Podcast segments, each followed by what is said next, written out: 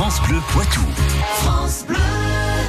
Les histoires du Poitou, c'est Patrick euh, Citeau. Bonjour Patrick. Bonjour. Alors aujourd'hui, nous sommes donc à Poitiers, puisque le départ des services de justice euh, du Palais, situé en centre-ville, c'est l'occasion d'évoquer donc euh, les grands procès qui y ont lieu.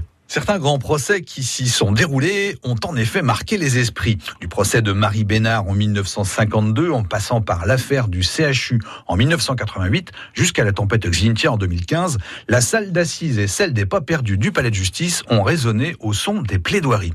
Il y a 118 ans, un terrible fait divers a également marqué la vie du palais. Et de quel fait divers s'agit-il? Il s'agit de l'affaire de la séquestrée de Poitiers.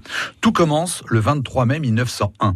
Suite à une dénonciation par lettre anonyme, le procureur général de Poitiers ordonne une perquisition chez Louise Monnier.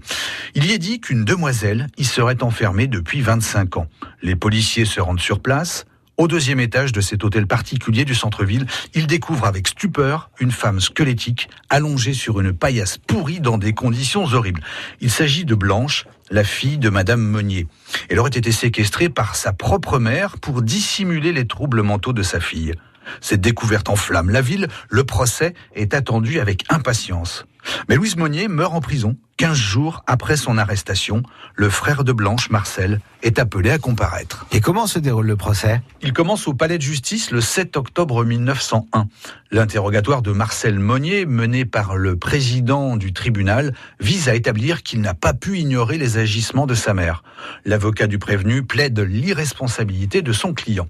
Mais le tribunal correctionnel conclut à la complicité de Marcel Monnier, lequel, par son attitude passive, aurait favorisé ce drame. Le 11 octobre, il est condamné à 15 mois d'emprisonnement. L'annonce du jugement est acclamée par les quelques 2000 personnes amassées devant le palais de justice. Marcel Monnier fait aussitôt appel. Les magistrats de la chambre correctionnelle de la cour d'appel de Poitiers rendent leur arrêt le 20 novembre suivant et contredisent le premier verdict.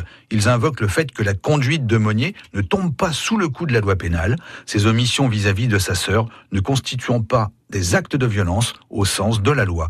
Marcel Monnier est finalement acquitté.